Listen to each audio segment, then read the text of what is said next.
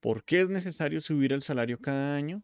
¿Por qué no podemos subir este salario a niveles más altos de lo que querríamos? ¿Por qué no se pueden imprimir billetes para solucionar los problemas de la economía? Todo esto tiene que ver con la inflación, así que quédense en este nuevo capítulo para averiguar cómo funciona. Bienvenidos a Econopraxis.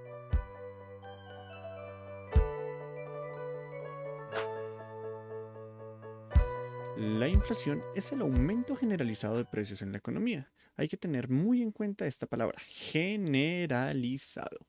¿Por qué? Porque si nosotros vemos que ha subido de precio el papel higiénico, no es precisamente porque todos los precios de la economía estén caros, no significa que el transporte público haya subido, no significa que la naranja en el supermercado esté más cara puede que se deba a que una alerta como, no sé, el coronavirus llegó a asustar a las personas y dijeron, oh no, no voy a tener con qué ir al baño, así que vamos a salir todos masivamente a comprar papel higiénico y esto generó un aumento brutal en la demanda, se disminuyó la cantidad de oferta disponible y por consiguiente el precio del papel higiénico subió. Pero esto no lo podemos llamar inflación, sería el precio en el aumento, el aumento de precio en un solo bien. Y no lo podemos llamar inflación porque para que se considere la misma debe tratarse de un aumento, pero en todos los valores de la economía, en todos los precios, por lo menos en una parte considerable que termine repercutiendo en el bolsillo de cada uno. Y entonces, para ponerlo en palabras más sencillas, vamos a suponer que nosotros con 100 pesos podemos ir al supermercado y comprar las provisiones que necesitamos para dos semanas. Pero al cabo de un año para adquirir estas mismas provisiones nos damos cuenta que en nuestra factura salen 120 pesos. ¿Qué pasó? Hemos tenido un incremento de 20 pesos en los productos que hemos consumido. Y también pasa que cuando vamos a salir a la peluquería, ya el peluquero nos cobra un porcentaje adicional a lo que nos había cobrado la última vez. Y lo mismo sucede con el transporte público. A esto sí lo podemos llamar inflación. Y la pregunta es, ¿Por qué sucede esto? Hay muchas razones para que haya inflación. Primero, puede tratarse de un aumento en las expectativas de inflación en las personas. Ha pasado que como normalmente año tras año los precios van subiendo, la gente espera que al año siguiente también haya un poco de incremento en los precios, lo que conlleva a que las personas en los servicios y en los bienes que ofrecen individualmente lleguen a aumentar un poco el precio, lo que en general hace que todo suba un poquito. Por eso se convierte en un proceso natural que las personas cobren un poco más al comenzar el año o que incluso las entidades de gobierno tiendan a subir el precio del transporte público o algo similar. Otra de las formas para que se genere inflación es que la entidad encargada de emitir el dinero se ponga a imprimir billetes. ¿Esto por qué? Ya sea para financiar el gasto público o porque tenemos un problema de, de crisis y a esto se le conoce como impuesto inflacionario, ya que al imprimir dinero, aparentemente pues a nadie, a nadie le va a tocar, pero al incrementarse la oferta de dinero en la economía, como en toda relación de oferta y demanda, el valor de este, del dinero va a caer. Y esto conlleva a que todos los productos se pongan un poquito más caros. ¿Por qué? Porque el dinero ahora vale menos.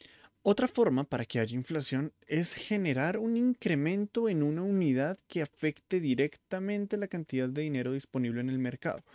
Por ejemplo, en los salarios mínimos. Para muchos es conocido el tema de Venezuela debido a que tiene una de las inflaciones más altas en el mundo y es más, es una de las más altas en toda la historia de la humanidad registrada. ¿Y por qué se dio? Esta inflación inicialmente era un proceso de incremento en el salario mínimo de los venezolanos adjudicado a dedo por el presidente Nicolás Maduro. Esto conllevó a que la inflación tuviera una tendencia creciente a lo largo de todos los periodos y cada vez que los precios se incrementaban para que las empresas pudieran pagar el salario de sus empleados, el gobierno tendía a aumentarlo un poco más y se convirtió en un círculo vicioso que generaba mayores incrementos en el salario y mayores incrementos en la inflación y por consiguiente terminó siendo una moneda totalmente depreciada y en la cual la gente no confiaba y este, esta falta de confianza repercute fuertemente en la economía. Si quieren saber más sobre eso, pueden ver el video que les dejo por aquí en la descripción.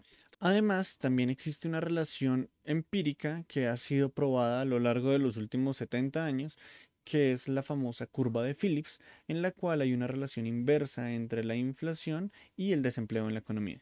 En esto no se va a profundizar por ahora, pero hay que tener en cuenta que a mayor desempleo, menor nivel de inflación.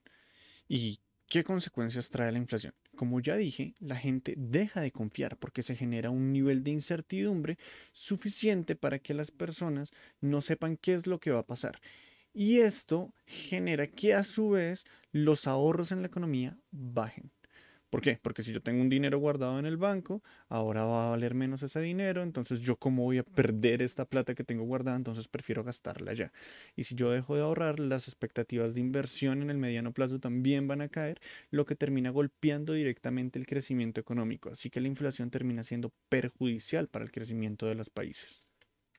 ¿Y cómo se controla la inflación? Tradicionalmente el método que se ha utilizado es subir las tasas de interés. ¿Y qué tasa de interés es? La tasa de interés del prestamista de última instancia, que es la misma tasa de política monetaria, que es la que controla habitualmente la banca central.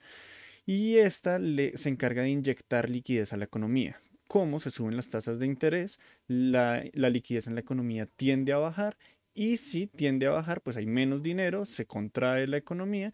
Esto puede generar algunos aspectos de desempleo, pero por la relación inversa que les había dicho anteriormente, se genera una disminución o por lo menos un control en la inflación. ¿Y por qué vía funciona esto?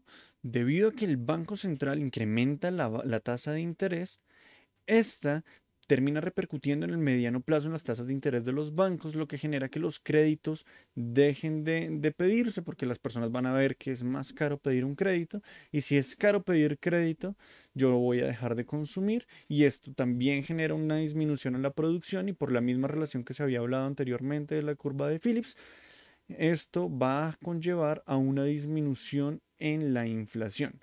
Así que la política monetaria tiene un efecto directo en el crecimiento y hay que controlarlo muy bien, ya que las expectativas de las personas dependen de ella y cómo se controlan las inversiones también tienen una relación directa con la inflación.